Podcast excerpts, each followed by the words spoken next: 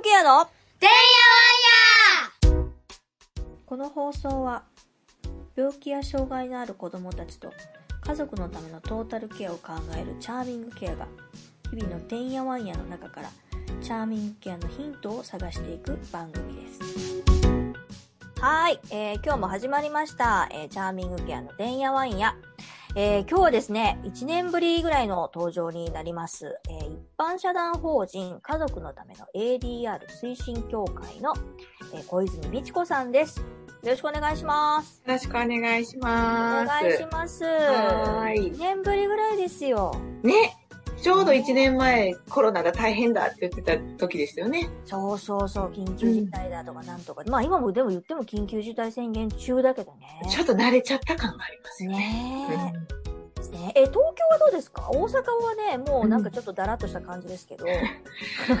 東京でだらっとしてますよ。あの、結局毎日やっぱり4、500人ぐらいずっと感染者がいる状態ですけど、普通に皆さん仕事に行き、ただ夜の飲食店はやっぱりね、お酒出せないので、うんうんそこは飲食店としてはすごい大変だろうそうだよね。ご飯だって食べに行けないもんね、外食とかね。そうそうそうそうそうそう。うんえっ、と、去年話を聞いたときは、割とその相談料というかね、あの、あ、そうそう、小泉さん今日でも初めて聞く人もいるので、小泉さん何してんのかっていう話をちょっとしていただいた方が。何してんのか。はいね、これがまた説明しづらいことしてるんですけど、あの、もともとは家庭裁判所調査官って言って、家庭裁判所の中で、その、えー離婚調停をする人とかですね、あとはまあ全然違う少年事件なんていうこう分野があったりするんですけど、二十歳未満のお子さんの事件とか、まあ、家庭裁判所ってこう家庭内のあの、事件をいろいろこう扱うんですけど、そこの、まあ、調停に出席したりとか、えー調査をしたりとか、そんな公務員を15年ぐらいやってたんですよね。で、まあ、主な業務としてやっぱり離婚関係、離婚絡みが多かったわけなんですよね。で、現在はそこを辞めて独立をして、あの、ADR っていう、まあ、わかりやすく言うと民間の調停機関なんですけど、えー離婚問題を扱ったりする ADR の機関を運営しているというところです。なるほど。で離婚の話を日々日々毎日聞くっていうね。なかなかヘビーなね、お仕事ですよ、それ。普通に想像と。でもねなんか、毎日やってるとね、ヘビーということに気づかなくなる。この仕事がヘビーだということが。そうそう、そういう日常になってなるほど。それが、あの、去年話聞いてたところによるとコロナになって、る。うん。裁判、あ裁判所も別に普通に稼働してるんですよね。そう、あのね、裁判所、例えば東京家裁で言うと、去年の4月5月ピタッと止まったんですよね。んうんで、これは大変だってなって、で、6月以降、再開はしたんだけれども、やっぱりその徐々に再開みたいな感じで、で、換気とか消毒とか、あと時間を空けるとかなんとかっていうのを今でもずっとやってるので、まだ通常営業とは言えなくって、あのー、滞り感はまだまだありますけどね。なだから、例えば前まではこう、調停1ヶ月に1回入ってたのが、1ヶ月半に1回になり、ひどければ2ヶ月に1回になり、うんまだなんか引きずってる感じはありますよね。ただ一方で、その ADR っていうのは、なんかこう、オンラインを使ったりだとか、いろんな方法ができるから、割とちょっとその時は、あの、相談増えてるんです、みたいなお話をされてたと思うんですけど、うんその後どうですか ?1 年経ってみて。えっとね、4月その緊急事態宣言が出て、まあ皆さん多分、初の経験で緊急事態になったわけですよね。なので、離婚だなんだって騒いでられないみたいな雰囲気になって、の大震災の時もそうだったんですけど、離婚件数ぐっと減るんですよね、そういう時って。あの、危機が、本当の危機が迫ってくると、離婚というよりも絆っていうものにこう注目されるというようなことがあって、で、同じく4月のね、ことあ去年の4月もやっぱり緊急事態宣言すぐで、ほぼほぼ申し立てがゼロになったんですよね。で、その反動で5月わっと2倍ぐらいに増えて、あ、これは偉いこっちゃっていう感じの時に多分話をしたと思うんですけど、その後ね、やっぱり徐々に徐々に通常運転に戻ってきた感じで、で、あと6、7、8と、今はね、割と例年通りな感じですよね。うん。ただ前半やっぱり女性の相談や申し立てが割と増えて、あの、ニュースとかでもね、家庭内暴力がちょっとこう、増えたんじゃないかとか、逃げ場所がないんじゃないかみたいなことありましたけど、そんな感じの申し立てが、だいぶ最初増えたんですよね。うん。ただやっぱり5年間通してみると、そういうことって同じく男性にも起こるんですよね。うん。うん。モラハラは妻もいるわけですよ。モラハラ妻も。同じことは男性にも起こるわけで、えー結局はトータルしてみると、同じように男性からもそういう相談があって、うんえーコロナだからってものすごく申し立ての件数がすごく増えたかとか、うんまあ、もしくはその男女比がすごい変わったかとか、うんっていうのは1年トータルで見るとないかもしれない。でもほら、なんかほら、飲食店とかね、そういうとこって、結局その自粛要請とかかかってて、結局働く、働いてる、要はパートさんとか、アルバイト、若い子とかそうじゃないですか。学生さんでパート、バイトがないとか、それ、うんやっぱりね、そのお母さんたちも割と似たようなとこでバイトしません？なんかパートさんとして。そうそうそう。そう、だからまさに、なってんや？まさに働けなくなるわけですよそうだよね。ね。そうそう。だから、その統計とかでもね、離婚の数は増えてないっていうふうに統計が出てるんだけれども、結局それは何かっていうと、じゃあ夫婦としてうまくいってないっていう人が増えてないのかっていうとそうじゃなくって、あの、まあ、その自粛生活の中で、うん。こう、夫婦の不和が潜在的だったものが顕在化し、うん。もう大変だっていう人たちが増える一方で、うん。えーやっぱり女性が大変な目に遭っていて、うん飲食店のパートさんとかね、ママさんとかうんよくやるじゃないですか。うんお昼のランチだけやってるとか。で、まずそっから雇い止めですよね。そうだよね。あの、自ね宅待機を言い渡されるわけ。や、あうんの、やめなさいって言われるわけでもない。うん。ちょっと待っててって言われるわけですよね。うんで、お店開いたって言っても社員さんから入っていくから、うんそのパートのおばちゃんに電話かかってくるのが最後の最後ですよ。うんそしたら今まで、まあ10万ちょっとぐらいでも、あの、月収があれば、なんとかそれに何、何がしかを足して別居をするとか自立をするとかっていうことができてた人たちがうん、外にも出れなくなるわけですよね。うん。だから、そこが大変なところで、夫婦の不和は増えてるかもしれないけれど、うん。だからといって別居だ離婚だっていう選択を取れる人も減ってるっていうそうでしょうね、それね。それどうなんやろうな。経済的に自立が難しいから我慢せんならんっていうのってなんかすごい、どうなんやろうね。そう、でもなんかよく災害の時とか何かあった時によく言われることだと思うんだけど、そのまあ、あの、障害者とか子供とかもそうだけど、何かあると弱いところに出るって言うでしょ？うん問題はよ弱いところにこう出やすいっていうふうに言うけど、うんまさにそれだなと思う。うんあの、経済的に自立してる人とか、逆にコロナで儲けてる人とかもいるわけ。うんその人たちはもう勝ち組ですよね。勝ち組はずっと勝ってる感じ。うんで、弱者だったところに追い打ちが来てる感じで、そうやってこう、もともと収入少ない中でやってた、あの、ママさんたちが、今度は無収入になり、で、まあ、お母さんがそういう状況になると、やっぱり家庭の中全体が悪くなって、どうしようも、もちろん自分で逃げることもできないのはまさに子供ですからね。うん。そういった悪う状況、悪い状況の中でも我慢せざるを得ない。で、学校行けない子とかも増えてるように思うし、なかなか弱いところに出ちゃってるなっていう感じね、しますよね。なるほどね。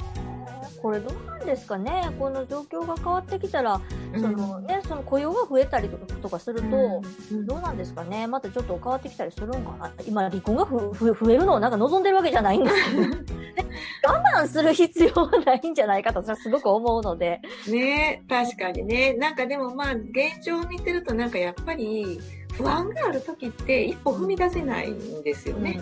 だから時間がかかる気がする。そのコロナだなんだって言って経済不安だとか自分自身の収入とか、うんそういうものが好転してきて、うん一歩踏み出せるかなと思うには、やっぱり1、2年はかかるような気がしますけどね。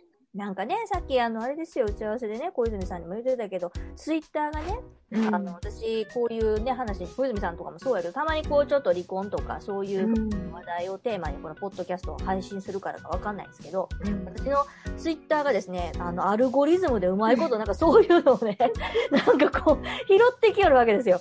ん。で、今もうね、なんかもう耐えられないから、もう夜夜逃げ同然で出ましたみたいなうん。ツイートに、何万いいねとかついてるわけよね。うんうんうんうんいいねは、なん、どういう意味って私すごい思って、うん。いけいけっていう意味？私もそうやと思ってるっていう意味？みたいな。もうすごいいろいろ考えてしまう。うんほんまにめちゃめちゃいいねがついてたりするのね。やだ、リツイートがついてたりするのよね。あーどういう状況ってすごい思って。うんうんうんうんうんうん。ね、だから多分ね、その、本当に家出なきゃいけないぐらい悩んでる人っていうのはそんなに多くないのかもしれないけれど、もう家を出たいぐらいに嫌だと思ってる人は多分すごくたくさんいうんるんだと思ね。う。うん。うん。でもやっぱりそこにはね、大きな隔たりがあって、うん。離婚したいぐらいだとかね、うん。家を出たいぐらいだっていうのと、本当に別居して、本当に離婚するというところには大きな溝があるわけですよね。え、大体でもね、月ね、うんあの、小泉さん、どれぐらいこう相談というか、お話聞くんですか？相談どのくらい受けてるかな？相談ベースで言ったら、そうだな、30から50ぐらいかな。月やで？うん。ええすごいな。え、みんなでもその界隈の人ってそんなもんなの？界隈の人どうやろな界隈の人、多いところはそのぐらいあるんじゃないかな。割割とうちは相談多い方だとは思う相談料も割と良心的だし、そんな高くないしね。へえ、そうなんだ。なんかもう小泉さんのきあの話を聞くと、へーっていうことが多いよね。なんかね、前、聞かせてもらった時も、何やったっけ？なんか離婚のほら、ななんかその、年、子供のな何歳の時ああ、なるほどね。ちっちゃいほど離婚率が高いというやつね。そうそうそうそう、うんあれもへーって思ったしね。うんうんそうそうそう。なんか最近ね、そう、ある意味ではね、その、ちょっと話題はそれるかもしれないけど、うん日本の政府が、まあ、法務省ですけど、うん法務省がちょっと離婚関連の本気を出してきてるんですよ。ほうほう。で、その、日本の離婚の制度って諸外国に比べたらすっごくレア、レアな法律を作っていて、あの、まあ、養育費もそうだし、うん。子供の権利という意味でもそうだし、あの、日本の離婚制度では子供が守られない離婚になってるんですよね。養育費も低いし、うん。もらったとしてもすぐ払われなくなるし、うんみたいなね。で、こう、じゃあ親の離婚の問題について子供はどうかっていうと、まあ、蚊帳の外ですよ。うん。もう別居ダメを離婚だってなった時に報告を受けるみたいなね。うんうん。そんな存在だけれども、あの、諸外国ではちゃんと決めるべきことをしっかり決めないと離婚すら許してもらえないし、そこに子供の意見が反映されるということも十分あるし、そういう制度にしなきゃいけないんじゃないかっていう流れになっていて、日本でもね、その動きが今、法改正の動きがすごく強いんですよね。